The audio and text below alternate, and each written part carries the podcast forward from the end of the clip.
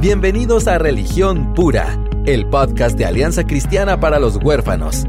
Acá encontrarás las respuestas bíblicas a la realidad de la niñez vulnerable de nuestra Latinoamérica. Hola, ¿cómo están? Mi nombre es Aisha de López y estoy contenta de regresar al podcast de Religión Pura para platicar de algo que nos emociona a David y a mí. ¿Cómo estás, David? Bien, gracias. También emocionado. Fíjate que... Ay, sí, ahorita que estuvimos hablando. Que sí, eh, es algo bien bonito que, que, vamos a hablar hoy porque vamos a, a, a tomar eh, bueno, no sé si cuántos vieron esta película. ¿Cómo se llama en español, por cierto? Familia, familia al instante. Familia al instante. Sí. No vamos a, a, a, decir que no es spoiler. Es spoiler. Vamos a Ah. hablarlo de pies a cabeza porque Totalmente. ya dimos bastante chance de la gente, eh, para que la gente la vea. Y por todos los comentarios que nos hacen en ACH que deberían de poner, deberían de ver esa película, les recomiendan la película. Entonces la vimos, todos nosotros la hemos visto. Y, y, queremos discutir los puntos reales, eh, las, las, um, los retos que se presentan y todas las similitudes en nuestras propias vidas y también las partes que no aplican para nuestro contexto. Sí, sí. Entonces, si no han visto la película, vayan a verla, pónganle pausa al podcast y luego lo terminan de escuchar para que no arruinemos Sí. la, la fiesta de nadie. Sí, es cierto. Aunque yo tengo una amiga que me estaba diciendo que ella, cuando es una película así, ella prefiere leer primero lo que sucede para no agarrar tanta emoción en el cine. Fíjate. Bueno, pues si, si ustedes son así, pues bienvenidos. Esto es el podcast Religión Pura y hoy vamos a hablar acerca de la película Familia al Instante, en inglés Instant Family. Sí, el contexto de la película, para que los que no sepan, eh, básicamente es que una familia empieza, empieza una aventura. Ellos no, no es una familia cristiana, o sea, ellos empiezan por una ruta diferente, pero eh, llegan a, a adoptar. O sea, eso es como que a Ajá. grandes rasgos lo que se trata de la película. Y, y agarrémosla como desde el principio y vamos avanzando y comentando con, con, con el trama, con la trama. Eh, esta es una pareja eh, de estadounidenses que tienen un negocio propio y tienen una vida, ellos están jugando golf, o sea, van bien en su vida, están contentos, se quieren mucho. Y de repente surge la, la cuestión esta de, bueno, al fin ya no tuvimos bebés, ¿verdad? Ya no tuvimos niños y yo soy un viejo. Yo no quiero ser un viejo cuando tenga ni- nada más que adoptáramos uno de cinco años, dice él al aire. Ajá. Y, y, y ella, de mujer, de buena mujer, le vuela el pensamiento y empieza a considerar en serio, wow, eso es una idea. Y buscan en internet información acerca de la situación de su área de niños en, en el sistema de acogimiento, foster care, ¿verdad? En Estados Unidos vos te metes a, a las páginas en internet y tienen como, un- es, suena bárbaro, pero es un como catálogo de niños con las fotos y las historias, ¿verdad? Y así emprenden esta, esta, eh, ¿cómo se llama? Esta aventura, como decís vos. Vos como, como papá adoptivo, yo sé, David, que vos pues tenés una ruta diferente, tenés un corazón misionero desde, desde chavito, entonces sos aventado en ese sentido, pero hemos visto muy a menudo que la mujer es la que inicia en el proceso de, de todo esto Ajá. y el hombre tiene un poquito más de, de, de- oscila un poquito y vacila un poquito en, en será que nos aventamos o no porque calculan otros costos, ¿verdad? Eso es. Emocionales y etcétera. Entonces, ¿vos cómo viste al papá? Ah, sí, no, eh, yo me identifiqué mucho porque, por ejemplo, cuando la, la señora ahí viendo, y se notaba que había pasado horas ahí, en la computadora viendo los niños y todo, y ella no de una forma, eh, ¿cómo le dijera? O sea, ella muy sutil, pero deja como que deja la computadora ahí, ¿verdad? Ajá. Entonces, los argumentos del papá muy prácticos. Y yo sí me identifico con eso. Cuando estamos hablando de algo, mi esposa, pues, ella sueña. Ella, "Ah, llegamos tal cosa y esto y podríamos sé qué. Y yo, ajá. Y, o, y ajá, o sea, ¿cuál es el bottom line? O sea, vamos a ver cómo nos, eh, qué implicaciones financieras tiene y todo. Exacto. Y yo lo sentí así, que él está viendo como, no, no tenemos el espacio, o sea, la- la- la- el- los cuartos y no sé qué cosas muy prácticas, Sí. ¿verdad? Y, y luego, bueno, averiguan, ¿verdad?, dónde es lo del taller informativo, van al taller informativo. Y yo recibí el taller informativo en Guatemala en el Consejo Nacional de Adopciones. Y, y recuerdo la sensación esta como de entrar a algo que te va a cambiar la vida. O sea, estás Sí, así como pues. por recibir la información que por, potencialmente te puede cambiar el destino de tu familia y la tuya, ¿verdad? Entonces está como ese sentimiento y este sentimiento como de camaradería y como de, ay, ¿verdad? Estás con otra gente ahí sentado al mismo tiempo. Yo en el taller lloraba y lloraba, ¿verdad? Porque yo estaba con emociones revueltas y también porque había muchas prohibiciones. Yo decía, no vamos a poder, no vamos a poder adoptar. Y Alex así como, cálmate, cálmate, ¿verdad? Entonces vemos en, el, en, ese taller informativo que obviamente en, Estados Unidos funcionan diferentes las cosas y hay como unas agencias privadas de adopción. Sí. Y entonces dan el taller y ellos van, ¿verdad?, diciendo las cosas y, y este, muy chistoso ver y, la película logra poner en la mesa temas bien duros de una manera bien divertida. Ajá, es cierto. Porque estábamos riendo nosotros antes de empezar a grabar de la señora rubia que está muy, muy seria y muy así determinada que él quería un hijo afroamericano de tales tallas, de tal, ¿verdad? Tamaño, no sé qué. Como que ella quería recrear la película The Blind Side, que es excelente también con Sandra Bullock y ella tenía sus expectativas bien falsas. Entonces era, era un chiste a lo largo de la película ver cómo esta mujer, si le hacían el macho o no con el niño que ella quería. Este, y hasta vemos que una pareja durante la plática, al ver la realidad de las cosas, se para y se va. Sí, cierto. ¿Verdad? En ese, en ese tan informativo. Y entonces ellos pues embarcan en esto y ahí se voltea la, la tortilla y él sale emocionadísimo y así como, híjole, esto está fuerte, ¿verdad? Sí. Y llega una pareja eh, un poco más entrada en años con una hija adulta a decir lo que ha significado Ah, para sí. ellos, el acogimiento, el testimonio, ¿verdad? De, de sus vidas y entonces todos así como, ah, ¿verdad? Qué inspirador y lo podemos hacer y no sé qué, salen de ahí convencidos, bueno. Y la cosa es que em, en Estados Unidos, obviamente, eh, el- como mencioné, el sistema es diferente. Eh, en, nuestros contextos en Guatemala, ¿verdad? Que es lo que tenemos nosotros aquí, pues no funciona así, de que te haga el taller informativo y esa misma agencia te va a colocar con el niño y te va a capacitar y te va a dar seguimiento. No funciona así. Entonces, tal vez David nos puede dar un, como una idea más general de cómo Sí. es acá. No, y yo lo veo así muy, muy bien, ¿verdad? Ya, porque, eh, y eso es lo que estamos luchando también para que sea una realidad acá. Por ejemplo, foster to adopt. O sea, porque allá alguien me dijo esta semana de como, ay, no voy a dar bien el número, pero más del 50% de las adopciones, yo creo que 80%, de las adopciones en Estados Unidos se dan por el sistema de acogimiento familiar. Imagínate, o sea, aquí 100% de las adopciones se dan así tirándote el agua, ¿va? o sea, Así te es. metes y aquí está el niño adoptado. En cambio, allá es un proceso diferente, ¿verdad? Entonces, ellos van a empezar esta aventura acogi- acogiendo, o sea, no está el compromiso de como si, si no funciona, o sea, sí pueden devolver, eh, suena malísimo ese, ese término, ¿verdad? pero realmente así es. Sí. Eh, sí, aquí es diferente, son programas, mira, bajo uno bajo un- una secretaría, el otro un consejo autónomo diferente. Y también el, el- el toque allá es que el sector privado realmente ellos proveen mucho de esos servicios y son agencias acreditadas. Algo que es eh, se puede hacer acá, según la ley de Guatemala, pero no se hace. O sea, es el CNA y punto. ¿Verdad? Porque también ha habido mucha corrupción y todavía que están el tráfico muy... de niños hace 10 Ajá. años hace 10 años pues se cerró la adopción internacional y privada en Guatemala. Entonces, Privada. antes podía haber adopción directa, incluso conocías la familia la mamá biológica, firmabas Abiertas, papeles, ajá. sí, salías del hospital con el bebé y y se acabó, ¿verdad? Ahora pues eso no es así. Pero entonces vemos que, que los invitan a una feria, a una Ah, sí. feria. Eh, este, hagan de cuenta que es una kermés y están los niños con su con su gafetío, ¿verdad? Con su nombrecito y las familias potenciales, las parejas potenciales o familias, pues están viendo ahí, jugando los juegos, pero echando el ojo a los niños. Y me encanta que las dos, las dos, digamos, encargadas de hacer todo el mentoreo y de y hacer el match y todo esto con, la, con las familias son a- añaden un, to- un toque de realidad, la- la- sobre todo el personaje, la negrita. Ajá. Así Ah, decimos sí. en Guatemala de cariño a las personas de, de tez y, de- que son afroamericanas, ¿verdad? No sé cómo se va a entender en otros países, pero aquí es, es, es lindo, es cariñoso decir negrita. Entonces, este, la, la señora que ella me encanta porque durante toda la película dice cosas que uno quisiera decir. Sí, es muy franca. Muy franca. Y entonces ella dice, yo sé que esto es terrible, lo de venir a ver niños a una feria, pero así eh, se hacen eh, empates eh, masivos, ¿verdad? Y entonces es bueno y no sé qué.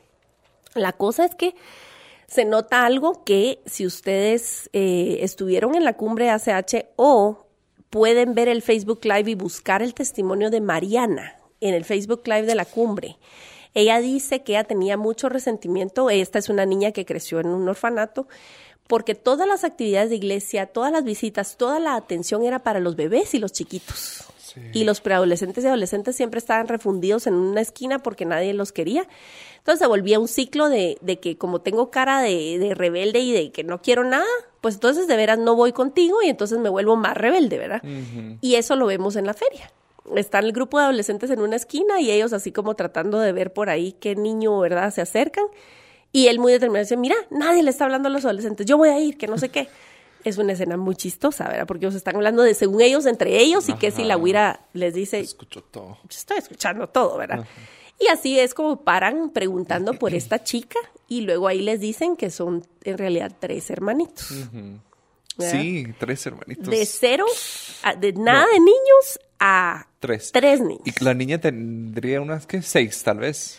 Sí, la chiquita creo que era como de seis años, el, ocho, el otro como de diez, ¿verdad? ¿Ocho, diez? Sí, y la, la y chica la de quince, creo sí. yo. Ajá. Uh -huh. Y el hermano tenía problemas o tenía mucho temor. Uh -huh, Obviamente venía uh -huh. de una situación en donde lo abusaban. O sea, era muy obvio porque él, muy temeroso de todo. Él no hablaba, él, él eh, hacía ojos, hacía todo, o sea, sospechaba todo porque era, o sea, de un ambiente muy temeroso. Y la niña chiquita bueno, en una etapa de, o sea, imagínense de tener seis años y, y saber ni cuánto tiempo lleva, lleva de ella casa en otras en familias. Uh -huh. eh, y la verdad que la, la, hermana mayor se había convertido básicamente en la mamá. Sí. Sí. Entonces, sin tener todas las capacidades, pero uh -huh. ya tener toda la responsabilidad, uh -huh. ella sí ya como que disciplinaba, intervenía, pero a su modo, pues, o sea, si era adolescente, ella... Ah, como podía. Sí. Y digamos, es, es algo bien, bien valioso notar que un niño que no tiene límites va a, a pedir límites de alguna manera. El, el, nene que vivía temeroso estaba pidiendo seguridad, así, con el llanto y con claro. hipersensible él, ¿verdad? Y todo, o sea, pedía perdón mil veces y no quería hacer nada y se golpeaba con todo. Y está pidiendo seguridad. Era muy torpe también, ¿verdad? Muy torpe. La chiquita, por su lado, eh, caprichosa y berrinchudísima, porque aprendió que si pegaba gritos para callarla le daban lo que quería, ¿verdad? ¿Y solo comía qué era? Eh, eh, como salchichas o algo así, ¿verdad? O sea, chetos. Potato chips. Sí, el, los, los, papalinas. papalinas. Los, las sí, papitas. Solo eso comía. Solo eso comía, ¿verdad? Entonces, obviamente, y eh, eh, me encantó el pedazo donde ellos llegan a la primera reunión de, apoyo, ¿verdad? Que nosotros tenemos corazones fértiles y entonces acompañamos a las familias en esos procesos. Eh, y entonces ellos así como, ay, la verdad es que yo creo que tenemos mucha suerte porque son niños tan lindos, tan dóciles y todos jaja, se matan de risa, así como todos los que espérate, ajá, ya se ajá, va a poner buena la, la luna cosa. De miel, la luna de miel. Y yo no sé si vos lo viviste, pero yo lo viví, o por lo menos, digamos, tu experiencia en el hogar haber sido un poco distinta, o bastante distinta, porque el contexto era diferente, los niños llegan bajo otras circunstancias, entonces no sé si hay luna de miel. Pero con las familias adoptivas sí que lo hay. Lo vivimos con nuestras dos hijas chiquitas, ¿verdad? Ese, esa etapa donde son súper dóciles, súper obedientes, súper amables, todo está bien, hasta que empezamos a, no, no puedes tener papalinas cada tiempo de comida, Ajá. vamos a probar tal cosa, no quiero. Exacto. Híjole, ahí se empieza a poner buena claro. la cosa. Sí, y están muy agradecidos al principio también, ¿verdad? Sí. Porque recién salidos del hogar, es como, wow, o sea, uh -huh, así uh -huh. es, yo puedo salir, no, nada más así con, sí. con mis papás sí, en el carro, y cosas es diferente, ¿verdad? Sí, entonces sí pasaron, digamos, eso se nota en la película. Y creo que de verdad es una película muy valiosa en el sentido de que no quiere decir que sea perfecta y que, o sea, todos estemos de acuerdo en toda la... No, pero en general pinta un panorama más realista de lo que hemos visto en el pasado. Sí, es cierto. Porque aún Annie, Annie, la, la versión nueva, porque yo me acuerdo de la Anita la huerfanita de los años, no sé cuándo hicieron esa película, ochentas o setentas, la pelirroja. Ajá. O sea, de verdad, no, así no es. es linda la película. Y luego la que hicieron de nuevo muestra un poquito, ¿verdad?, de, de pinceladas de trauma, pero tampoco le hace justicia, digamos, Ajá. a lo que a lo que realmente se vive. Entonces esta película sí lo hace. Sí, es cierto. Y es valioso en ese sentido. Es cierto. Y lo que me gustó es que realmente, y lo hemos hablado aquí abiertamente en el podcast, que la, la gran necesidad de niños, eh, niñas adolescentes, no son bebés, la verdad. O sea, sí hay bebés que necesitan ser adoptados, pero en sí hay más que son adolescentes o grupos de hermanos. Ahí sí eh, ya son dos en condiciones muy especiales que, que cuesta que haya familias, ¿verdad? Porque qué gran atrevimiento. Sí. ¿Verdad? Esta familia, al decir sí. Eh, algo que también estábamos hablando que me encantó, eh, con las abuelas. Eso es decir, la- cuando, no, cuando dieron la, la noticia a la familia. Ah, las esa, esa gente sí, es dice en voz alta lo que la gente piensa cuando Sí. uno dice voy a adoptar. Sí, y la otra hermana segura que iba a tener un bebé. Oh, Sí, o sea, terrible. Pero es, digamos, es una conversación complicada que en esa película lo hacen bien, bien chistoso, pero, pero le pegan al, Es- al blanco. O sea, sí. Pero mira, y, y será que van a ser normales? ¿Y que traen? Y que no sé qué. Y, y yo no sé si voy a poder dejarlos jugar con mis hijos Ajá. de verdad, ¿verdad? Porque Ajá, hace algo así le dice, ¿verdad? Hay cosas. Entonces, ellos así como, ay, no, ¿verdad? No puede ser. Y, pero, pero ves incluso la transformación de la familia Sí, al uno de los comentarios de los tíos era, vos, pero se miran normales. Son como niños normales. Y era así como, ajá. claro, que querían que aliens que iban. Sí, pero hablábamos de lo, de- específicamente de, de la abuela que, que le regala a ella la t-shirt, ¿verdad? Sí. Este, entra la abuela por la puerta y ella tiene sus planes y su gran personalidad y todo a irrumpir, ¿verdad? En lo que ellos están tratando de hacer. Y entonces, pero es muy interesante. Si ustedes se fijan o pueden volverla a ver, miren la expresión de la chica adolescente en la interacción, cuando ella observa la interacción de entre suegra y nuera. Ella nota ahí, hay una debilidad y nuestros niños de orígenes difíciles porque han tenido que sobrevivir recogen señales que uno ni siquiera recoge Sí. y ella mira ah aquí hay dificultad aquí me voy a meter me voy a ganar a esta señora ya le di la vuelta a la tortilla genial y es lo que hace Sí. luego la abuela le da dinero le da permiso y todo y los papás así como ay Dios mío pero también luego se vuelve una relación hermosa. Yo no sé con tus, con tus suegros y tus papás cómo ha sido la historia con tu hijo, pero nosotros hemos visto una de las relaciones más especiales que tienen mis hijas es con sus abuelos. Sí. No, esa aceptación, e- esa aceptación que, que pueden hallar es diferente, ¿verdad? Obviamente, igual con los hijos biológicos, es una relación diferente. Exacto, no son amigos, no son papás, no son tíos, o sea, es, es algo muy único, ¿verdad? claro que sí. Claro que sí. Sí, y, y bueno, el tema de em, llegar a, a descubrir el dolor profundo en, en la vida de nuestros niños, ¿verdad? Sí, porque ellos también, los tres niños, bueno, más la chica grande, ¿verdad? pero era, era experta en ocultar la realidad.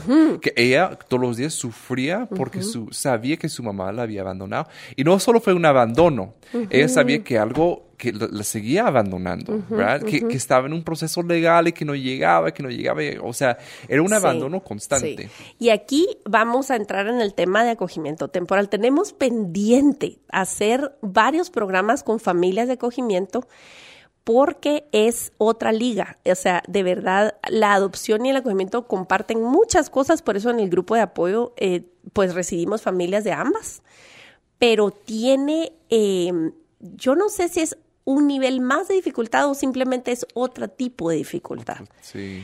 porque tenemos que lidiar con la familia biológica.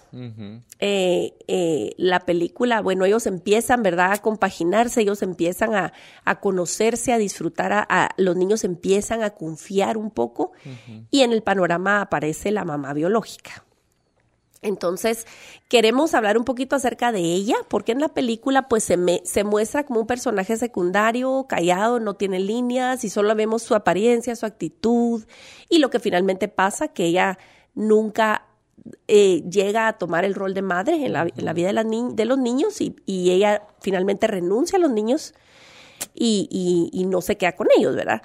Entonces podríamos caer en el error de decir, ay, sí, qué horror, y qué bueno que se quedaron con la, con la familia esta, con la pareja linda. Y sí, por supuesto que queremos ese tipo de final feliz para todos los niños del mundo, pero quiero que David los- nos cuente un poquito porque él trabajó con las familias biológicas en el hogar donde él trabajó y nos puede dar un punto de vista que nos va a acrecentar nuestra empatía para esas mamás especialmente, porque también en la película se mira cuando ellas preguntan por el papá biológico y ellas empiezan a matar de la risa, como dice, estás loca, ni siquiera está en el panorama el papá, saber quiénes son los papás biológicos. Entonces, que David nos cuente un poquito, como vos me dijiste que te tocó mucho el corazón Ah, ver sí. a ese personaje. Sí. No, yo creo que de toda la película, yo la vi en un avión.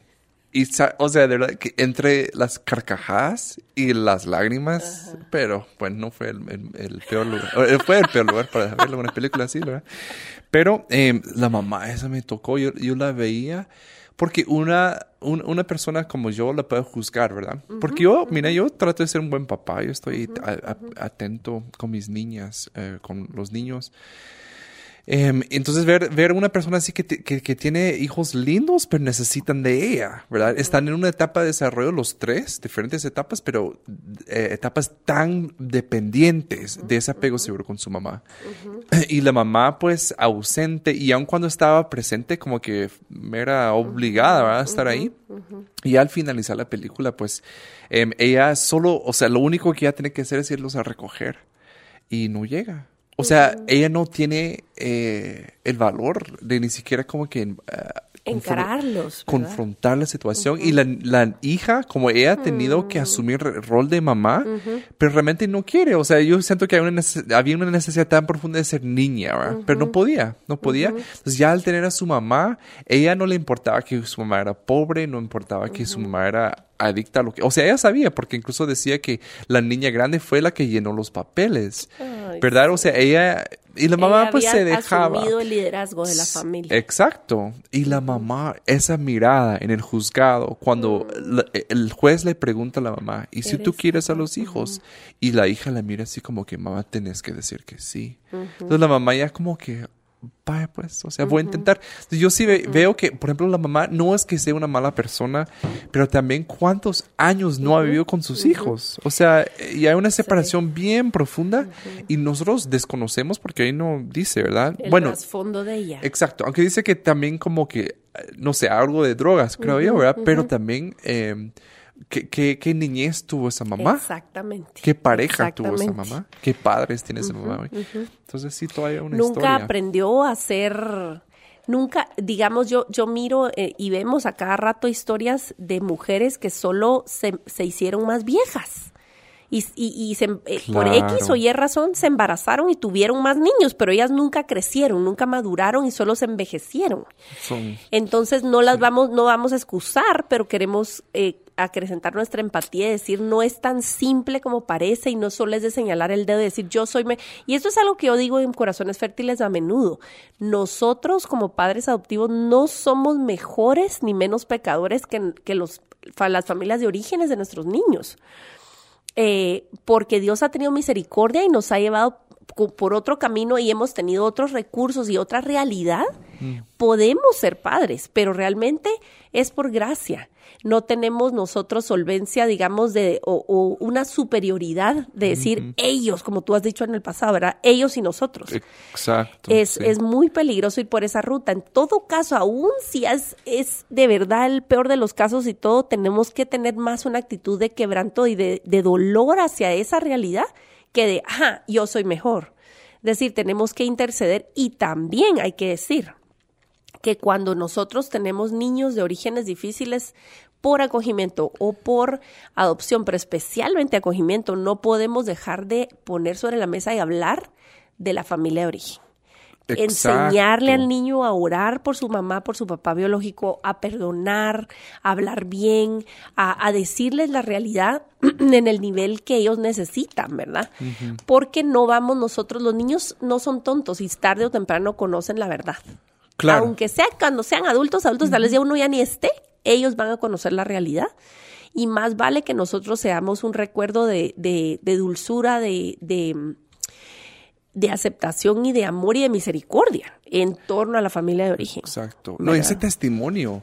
No, y yo, yo estaba pensando en esto el otro día porque em, en cuanto a los enemigos, ¿verdad? Y a veces nosotros que estamos en esta causa, vemos como enemigos, por ejemplo, la pobreza, em, em, abuso, como enemigos de la causa del huérfano, por así decirlo, ¿verdad? Entonces, pero eso ya lo podemos trasladar a que personas como esa mamá podría convertirse en como nuestra enemiga. Porque, o sea, por o sea, es muy natural.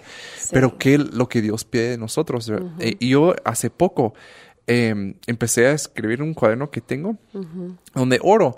Personas que yo sentía que yo, o sea, algo en mi corazón había contra ellos. Y todos los días ahora es como una práctica, una, mm. disciplina espiritual que les animo a que todos que lo hagan, más familias o personas en, hogares que están trabajando con familias, oren por esas personas todos los días y no oren con, eh, por ejemplo, ay Dios, convéncelos de, eh, de, de, no hacer el mal, que no sé qué. No, yo lo que pido por estas personas es que Dios los prospere en todo Mm. Que Dios tenga misericordia de ellos, que Dios les dé gracia, que Dios provea económicamente. Es bendición. O sea, pero yo al hacer eso, yo estoy también liberando mi corazón. Yo ya he, notado la diferencia que cuando yo tenía personas así, como esa mamá, ella hizo y sigue haciendo daño a, personas que yo amo. Mi, mi, reacción debe ser algo disciplinada y decir, no, yo voy a orar que Dios los bendiga, ¿verdad? Porque ¿qué es mi, mi, lo que yo quiero hacer en mi carne es ay Dios, Justicia. Trae, juicio ya, o sea, ¿verdad? Pero la verdad que no hay libertad ahí. Sí, correcto. Eh, digamos, el hecho de que tienen final feliz los niños no, no borra, digamos, el hecho de que las dificultades van a seguir. Y esto me encanta, que cuando al final... Eh, bueno, llegan la trabajadora social y la psicóloga, no sé qué dupla es, son ellas, ¿verdad? Pero las que hacen todo el enlace y todo el trabajo este de apoyo, llegan a la casa y les dicen, tu mamá no va a venir, no, no va a venir, ¿verdad? Y ella y la chica de 15 años entra en crisis, sale corriendo, dicen, y ellos, y ellos dos salen corriendo atrás de ella, ¿verdad? Los papás y le dicen, mira, te queremos, te queremos, queremos a los tres. Y ella dice, no, no, no, quédense con mis hermanitos y yo busco por otro lado. Caso perdido. Ajá, porque ella en su mente ya concluyó que ella es un caso perdido, que ella es pérdida de tiempo, porque eso pareciera, porque su mamá no está luchando por ella, ¿por qué voy a luchar yo y por qué va a luchar alguien más por mí? Si yo soy basura, ¿verdad? Mm. Y ellos, la interacción que hay ahí es preciosa, porque ellos no le dicen, mira, vamos a ser felices y tú vas a estar perfectamente bien y, y vas a ser, ¿me entendés? Sino le dicen, mira, vamos a estar ahí siempre. De cuando te gradúes en la U o no te gradúes, cuando te sientas bien o te sientas mal, cuando metas la pata, aquí vamos a estar, ¿verdad? Y creo que eso nos tiene que dar una perspectiva bien, bien realista y buena, de mucha esperanza, porque ni con los hijos biológicos uno se embarca para tener premios Nobel o, ¿me entendés? O, medallas de oro, que si eso pasa, qué chilero y que es, gócenlo. Claro. Pero ese no es el objetivo primordial. El, ser papá y mamá es ser papá y mamá, estar, disciplinar y amar, ¿verdad? Y estar. Entonces, eh, lo hemos dicho también aquí antes, los niños no necesitan superhéroes, necesitan gente humilde que esté. Exacto, presente. Ajá. Entonces, eh, eh, una, una, antes de avanzar, una de las, de las, de los detalles, porque yo sé que todos los que somos papás adoptivos o por acogimiento vimos escenas y nos volteamos a ver, mi esposo y yo nos volteamos a ver así como, no puede ser, ahí salió. Un detallito que tal vez pasa por desapercibido, pero que yo dije, esto es, representa tanto. Van a un picnic familiar y el, y el, el, nene lleva pizzas. Lleva pizzas, el papá le dice carga las pizzas y él agarra las pizzas paradas. No, no, no, así no se agarra la pizza. Entre todo el relajo, puede que el detalle se te ha ido escapado.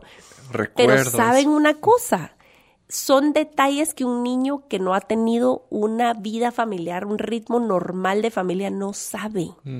O sea, ¿cómo no vas a saber cómo agarrar una caja de pizza? Pero él no sabía, porque tal vez en su vida había llevado una pizza, pues. Tal vez se la dieron partida y casi que en la boca pero nunca en la vida, si es que alguna vez comió, ¿verdad? O como Edwin Aguilar nos ha contado que odia la pizza porque todos los visitantes de su vida entera solo llevaron pizza y entonces él ya no puede comer pizza, por ejemplo. Pero, eh, ¿cómo representa eso el que integrar a un niño a una familia le aporta experiencias que un, para uno son tan tontas o como que las, las pasas desapercibido, Sí. pero que un niño va aprendiendo, ¿verdad? El lenguaje social y lo que es aceptable y lo que no, en un ritmo de una familia imperfecta normal. Sí, no, y son aprendizajes bien valiosos, ¿verdad? Que es cierto, no, eso no es que como que, ah, ahora tenemos la clase de cómo cargar comida, o sea, no, ¿verdad? No, No, es en el ritmo el natural. ritmo. Y, y entonces, no sé si vos tuviste un ratito así que dijiste, ah, la gran, sí, es verdad. Mira, cuando yo, por ejemplo, veía, eh, y nuestra experiencia con, con Chisco, por, ejemplo, no, no fue tan así, la verdad. Eh, pero la chica, yo lo que veía de ella, eh, que ella como muy, muy a propósito rechazaba a los papás. Al principio, que, ah, que, ok, aquí estamos bien, mis hermanos están bien, que bueno, ya empezó como con ella a ponerlos a prueba. Y ella hacía todo, o sea, cosas que mira, de tomar selfies Sí, desnudas, sí. de, de salir con sus amigos, escaparse, ¿no? O sea, pero ella, y se notaba con una mirada así como que, solo los estoy probando.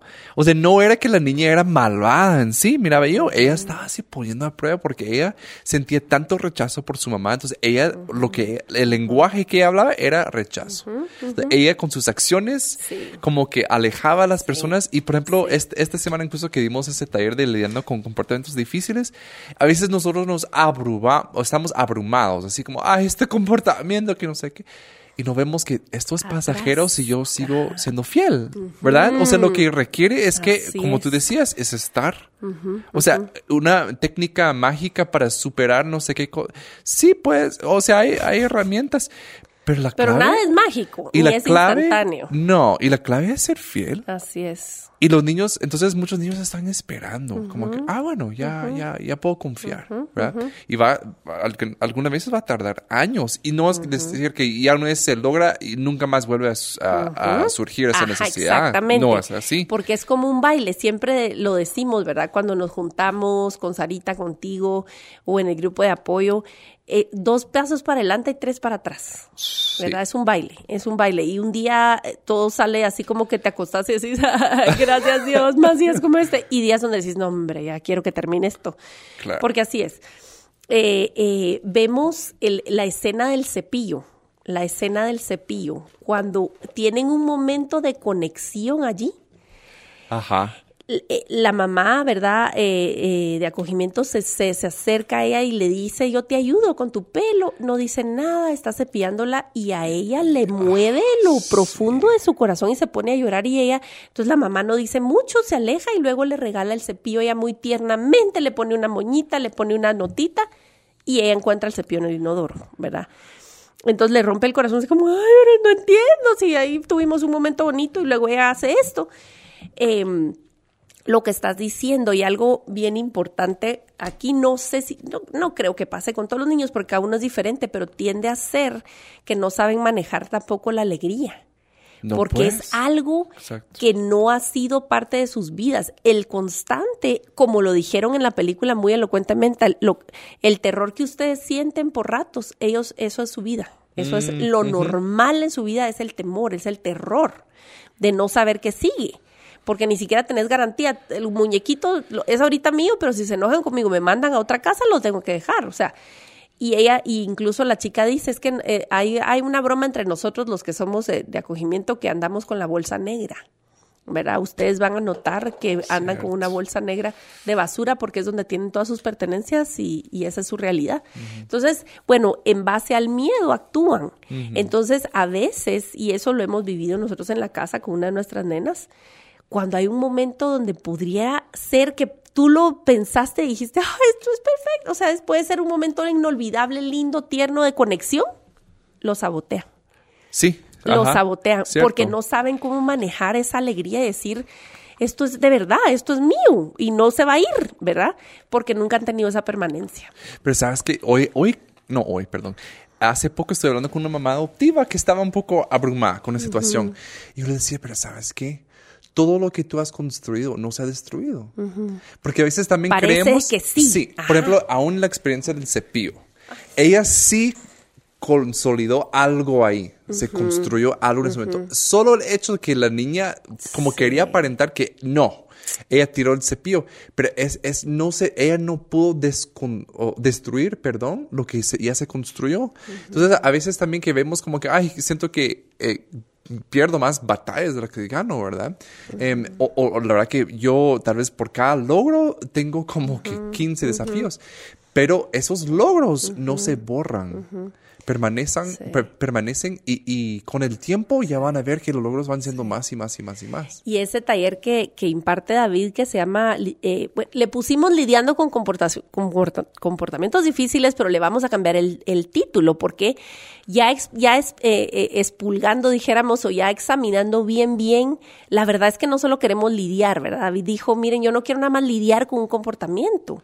¿Cómo le habías, cómo le, le cambiaste tú eh, el nombre? El comportamiento, el caos y la conexión. Y la conexión, porque al final de cuentas no solo queremos lidiar y componer el comportamiento queremos ir al más profundo, a la conexión. Entonces, si nuestro objetivo es tener niños bien portados, porfa, no tengan ni niños. Y hasta piensen tener chucho, porque el chucho, el chucho, decimos en Guate, eh, perro, hasta el perro se orina donde no debe. Entonces, si queremos comportamiento, tal vez, pues yo ni en los peces, los peces se, mueren y se, y se inflan y se cae el ojo y es guacala. Entonces, este, de verdad pensemos cuál es nuestro objetivo, ¿verdad? Porque aquí se acabó el tema de las, el rollo de las apariencias se acabó. o sea, e, esta familia ves el caos que se hace y es caos, entras al caos, ¿verdad? Em, y para mí, no sé cuál es tu escena favorita de la película. Mi escena favorita es cuando ellos en el momento de desesperación van a tocar el timbre a la pareja a la pareja que había llegado al taller informativo a inspirarlos. con el testimonio de su hija. Ajá, entonces dice el, esposo muy sabiamente, pero él quería un, una, una respuesta inspiradora instantánea que le hiciera un switch en el corazón y ya, ya tengo fuerzas y ya soy, otra vez voy a ir a hacerlo. Y entonces ellos empiezan a quejarse, ¿verdad? De todo lo que está pasando y el dolor. Y la señora agarra y le da una cachetada a la, a la mamá, ¿verdad? y así como, ¿qué pasó? Ya, basta, componte. Ellos te necesitan aunque no se den cuenta. Y tú permanece nuestra ah porque la hija estaba en rehabilitación. Cuando ellos llegan y tocan el timbre, la historia de éxito, la historia de éxito que ellos habían percibido, según ellos se acabó porque ella ya no estaba ahí. Está en rehabilitación y ellos, ¿cómo así? ¿Qué es? Pero, pero ¿por qué? Y ellos así como, mira, esto es parte del paquete. Eh, ella está luchando, ella es una buena chica, nosotros la amamos y aquí estamos y somos sus papás. Eso es la verdadera inspiración. Eso es. Y pronto vamos a, ir, cuando estamos grabando la semana antes de, de, de Summit, que es la, la cumbre en Estados Unidos, eh, y probablemente cuando esto salga al aire ya habremos regresado, pero de mis partes favoritas de Summit es, es el equivalente a esa cachetada amorosa, porque oír testimonios de gente que dice, mira, persevera, es duro, es difícil, hay días donde sentís, como vos decís, que retrocediste y que no ganaste nada. Exacto. Pero vale la pena y es un trabajo de valor eterno, ¿verdad? Eso también, sí. Y, y, entonces ese pedazo para mí es tan, o sea, tan sobrios los papás y, no, no mintieron en ningún momento en el, en el taller informativo. Claro, claro, ¿no? No les dijeron, o sea, miren, todo es color de rosa, pero dijeron lo suficiente como para inspirar a la gente, ¿verdad? Es decir, esto ha valido la pena y mis papás me cambiaron la vida, eso dijo ella. Pero al final de cuentas, cuando ellos tienen la interacción final con la, con la chica, cuando todo se desploma con la mamá biológica y eso, ellos dicen, no, quédate con nosotros, tenían claro que no siempre iba a ser bonito y que no había garantías. También. Y eso, y eso es, y eso es algo fuerte que hay que decir y que, y que tenemos que estar dispuestos a vivir cuando aceptamos este reto, ¿verdad? De parte de Dios. Y que Dios no nos va a dejar. Exacto, sí, está ahí con Y también entender que, pues, ah, simultáneamente, obviamente Dios quiere hacer algo, eh, cosas en nuestro propio corazón, ¿verdad? Entonces está usando, hemos, hablado aquí antes. Pero eh, también o sea, la meta únicamente es tener chicos bien portados, ¿verdad? O sea, eso, e- eso sí debemos eva- evaluar, aún como adultos, porque a veces vemos como que con niños es poco más fácil, pero aún con hijos adultos, o sea, ¿cuál es el indicador de éxito que queremos ver? Que no esté usando drogas. Obviamente nadie quiere eso para su hijo, ¿verdad?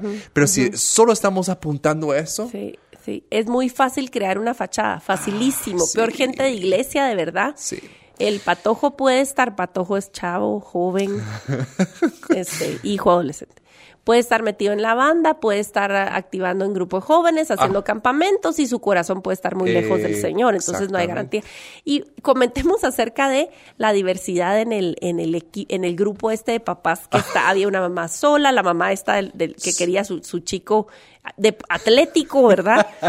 Estaba una pareja de cristianos que eran abiertamente, Ah, que ellos sí. dicen, ¿verdad? Y que le- hablan mucho del Señor ahí, que no sé qué, que los, les- los pintan medio ridículos en realidad. los llevó el río. Se los llevó el río con su niño de seis años, que la mamá biológica le daba celular y que oía música horrible y que era un mal hablado el muchachito y así. La evolución de ellos fue genial, o sea, porque Sí. experimentaron la realidad. Ellos, Sí. y cuando hablamos de expectativas, yo pensé en ellos, porque ellos llegaron a la mesa, pero somos buenos cristianos, o sea, obviamente nuestros hijos como que por osmosis también, ¿verdad? Van a ser así.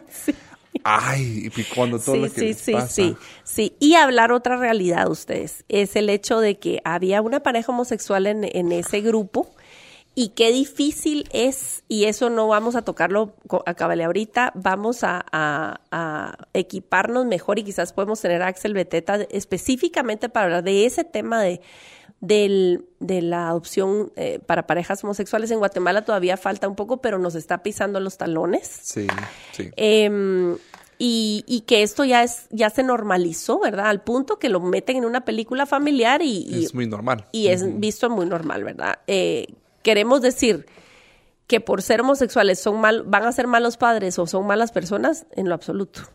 Es una cosa diferente el, el ser, el ser papá, el ser homosexual. Ah, yo no estoy diciendo que ser homosexual y ser papá es compatible, porque la palabra de Dios es muy clara y no estoy a favor de eso pero es tela que cortar y tenemos que hablar y tenemos que ser compasivos y también abarcar el tema con entendimiento y con sabiduría, porque em, la verdad es que ya llegamos al punto en que llamamos a lo bueno malo y a lo malo bueno. Cierto, sí. Y no podemos hacer eso, pero en la película pues también aparece, ¿verdad? Por si lo van a ver y con sus hijos y tienen una edad en la cual les puede causar conflicto todavía, pues considérenlo. En mi casa ya se pudo hablar, me preguntaron, mamá, ¿por qué son dos papás? Entonces ya pude yo decir, bueno, mi amor, es normal y es, es permitido en, en Estados Unidos que una pareja homosexual adopte. Es que es increíble, ¿verdad? No, y, y- ya está tan eh, permea- permeada, ¿sí? Sí, en la cultura. sí. Yo, ahorita que estuvimos de, de viaje, hay un libro que les gusta mucho a mis hijas, se llama Pete the Cat, que sinceramente yo creí que era gente cristiana, fíjate, porque sí como lecciones muy sutiles que yo, me- medio bíblicas, ¿va? Pero eh, yo estaba viendo que, que había una serie de eso, ¿verdad? Digo, ah, niños, miremos eso. mire, vimos un episodio. Ella, entonces, es un gato, ¿verdad? Y sus amigos es un sapo y una ardilla, que no sé qué. Entonces van caminando y van con como José, el amigo, ni sé qué animal es. Y es un papá soltero eh, que no habla inglés, creo que solo habla español. Ah, qué bonito la para diversidad. los inmi- inmigrantes. Ajá, y luego va con, no sé, creo que la ardilla y tiene dos papás. Y yo. ¡ah! Eh, o sea, ¿a qué momento puse a mis hijas a ver esto? Porque ya se está normalizando, como dice Aisha. Em, y si, si tenemos la cultura como nuestro referente, no- nos va a confundir. Exacto.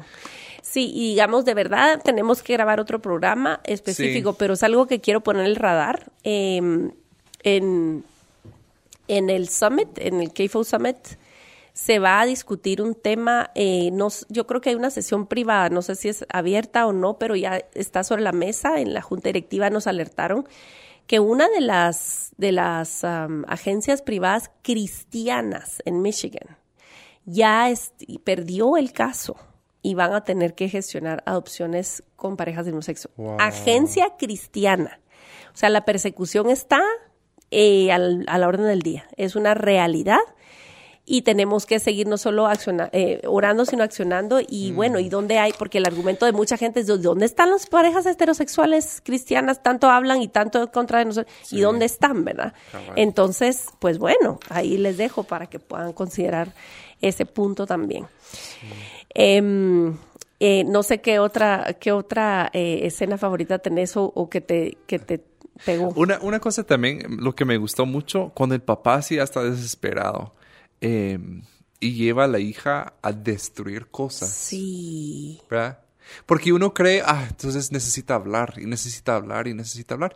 Yo sí soy fan de los planes terapéuticos que incluye, o sea, el hablar, o sea, sí es necesario, pero hay momentos que, mira, necesitamos sacar Algo lo que hay dentro. Exacto. Correr, brincar. Sí, no, y algo, mira, que ella, yo veía en ese momento que ella ahí pudo sacar todo lo que tenía y no necesariamente con palabras, ¿verdad? Entonces seamos creativos, este papá, y si ven la intencionalidad, intencionalidad la incluyó en lo que él hacía, ¿verdad? Exacto. Fue mucho, fíjate, porque no solo va, vamos a destruir al parque algo, o sea, no es No, así, ¿verdad? pues. Sino que él dijo, vente conmigo, no vas al colegio, vente conmigo. Muchas cosas. Hicieron algo físico juntos, ella conoció más a su papá, su trabajo, y ya que ella estaba relajada, es obvio que hablaron, porque cuando ella entró y se bajó del carro, le dice el papá, bueno, ¿no tienes algo que decirle a tu mamá? Ajá, a la mamá. exacto. Entonces ella le dice, perdóname, sí fui la del cepillo, no sé qué, de verdad, confiesa. No es que, que, que se hagan el gran abrazo, porque hasta ese abrazo chistoso así medio de codos, que solo se sobaron el codo así como, ay, qué raro esto, pero tuvieron Así- contacto físico. Fíjate que así nos abrazamos los canadienses, me he dado ¿Ah, cuenta. sí? Es una cultura muy fría. Pues- así estamos muy, como de lado. de... Cambio aquí en Guate, el gran Se te beso. tira y- encima. Si la persona está sudada, ya después tú también, porque, ajá. Sí, es un problema eso de viajar a esos congresos internacionales, porque uno desubica a la gente, uno se, uno se tira el cuello de una vez, ¿verdad? Es verdad. Pues bueno, parecían canadienses y entonces se dieron un, un abracito así medio polite, pero el asunto es que este logró mucho, ¿verdad? Al permitirle a ella primero interesarse en ella, no interrogarla ni atacarla, No. sino pasar tiempo juntos, también, en fin, tantas cosas que pudo lograr en ese en ese tiempo de acercamiento. Y eso es al final la conexión, ¿verdad? O sea, interesarnos no en el comportamiento, sino en eh, yo te quiero, yo te amo a ti, yo, yo me preocupas tú, ¿verdad? Cómo te sentís de verdad, no lo que quiero oír o lo que va a ser conveniente para mí. Y es algo difícil. Al final de cuentas, pues como hemos dicho, la mamá no responde al llamado de, de reintegrarse con sus hijos y hay que hablar también que las visitas que hacían los desubicaban. Para las familias de acogimiento es súper difícil porque tienen que hacerlo. Tienen que ir a un lugar asignado por la corte o el juzgado de familia, lo que sea, ir, llevar al niño que tenga contacto. Y el regreso a la casa es difícil, porque el niño está hecho mil, mil pedazos, está jalado para todos lados. Ningún niño tendría que pasar por eso de estar escogiendo a, a quién le doy mi amor, y eso es lo que sucede.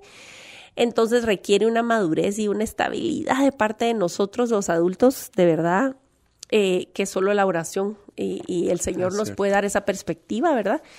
Y al final de cuentas, pues la mamá renuncia a sus derechos y esta familia puede optar para adoptarlos. Esa situación no se puede dar acá. No sé en todos los países de Latinoamérica, creo que México tiene una figura de esas, creo que Costa Rica, Costa Rica, Argentina, eh, tendrían que buscar ustedes en, en su país em, cómo funciona esa, esa, esa dinámica. En Guatemala eso no es posible. Por un lado entendemos por qué, porque muchas veces nos enredamos tan emocionalmente que, que truncamos algo que sí podría funcionar y que sí la familia es apta y Claro. sí la mamá los ama y uno está, o sea, hay casos y entonces no, no le hagas caso, no, no sé qué, entonces ya empieza a haber un problema porque queremos quedarnos con los niños. Eh, pero la escena, de verdad el escenario ideal es que la estabilidad del niño se preserve, ¿verdad? Y si ya tiene una conexión con uno y todo, pero eso por el momento en Guatemala es un sueño las familias de acogimiento se sacrifican para que el niño esté bien. Sí, así es. Es un Sí, dolor grande para el adulto para que, la, para que el dolor del niño sea menor, Sea menor. ¿verdad? Yo lo he dicho anteriormente, yo hubiera querido que mis hijas estuvieran con familia de acogimiento en vez de un hogar, a pesar de que era un buen hogar y muy clases de natación y muy actividades y un lugar precioso y un campo grande. Yo hubiera querido una mamá y un papá que les mostraran el amor estable y los defectos de una familia y que te quedas y no eso.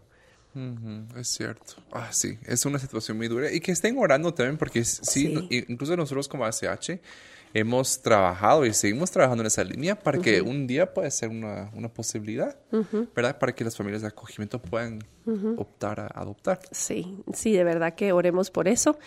Y en fin, si no han visto la película, mírenla. Es buena. Es buena, tiene tanta verdad, tantos puntos lindos, tantos eh, momentos que nos, nos apretaron la garganta. Y si ya la vieron, coméntenos aquí, quisiéramos saber cuáles son sus escenas favoritas o los puntos que los hicieron reflexionar o decir, ay, es verdad. Eh, y si ustedes se, han interesado en el acogimiento temporal o en la adopción, también y visiten nuestra página en Facebook, eh, Alianza Cristiana para los Huérfanos, o escríbanos a info.ach.gt y nosotros los dirigiremos a los entes que son autorizados en nuestro país y si tenemos conexiones con otros países que tienen información, con mucho gusto lo haremos para que ustedes puedan caminarse en esos eh, pasos de justicia que Dios los ha mandado a dar. Así que estamos seguros que el Señor está haciendo algo y estamos agradecidos por esos recursos que pican el hormiguero para que podamos hablar francamente de esto. Es cierto. Bueno, esto ha sido otro episodio de Religión Pura. Em, y vamos a terminar con una oración em, para despedirnos. Gracias, Padre, por tu misericordia y vemos aún eh, destellos de, esperanza, Padre, aún en, la cultura, em, que, que, tú no has perdido el, e, el, control, que tú sigues siendo el que sabe todo y que tiene todo planificado. Y nosotros somos tus hijos, Padre, pertenecemos a ti. Gracias porque tú nos guías, em, tú vas delante de nosotros. Y te pido por todas las familias que están considerando la adopción o el acogimiento temporal, que realmente que sea tu espíritu que los guíe, Padre, no sus emociones o no, ni siquiera una película, pero que sea tu espíritu que los lleve a, tomar esa decisión. Y por cada familia, cada persona que trabaja en un hogar, todas las personas que estamos eh, involucrados en esto, te pido que realmente podamos ver aquí establecido tu reino, Padre, en las vidas de nuestros hijos, en los niños y en las nuestras, que podamos ser embajadores de tu reino, Padre. Eso es lo que deseamos y pedimos tu fuerza para hacerlo. En el nombre de Jesús. Amén. Amén. Esto ha sido otra edición de Religión Pura. Los esperamos a la próxima. Gracias por acompañarnos en Religión Pura, el podcast de Alianza Cristiana para los Huérfanos. Alabamos al Dios de la Biblia quien nos adoptó en Cristo para habitar en familia. Y agradecemos la generosidad de Radios Frater, quien nos recibe en sus estudios para realizar esta producción. Hasta la próxima semana.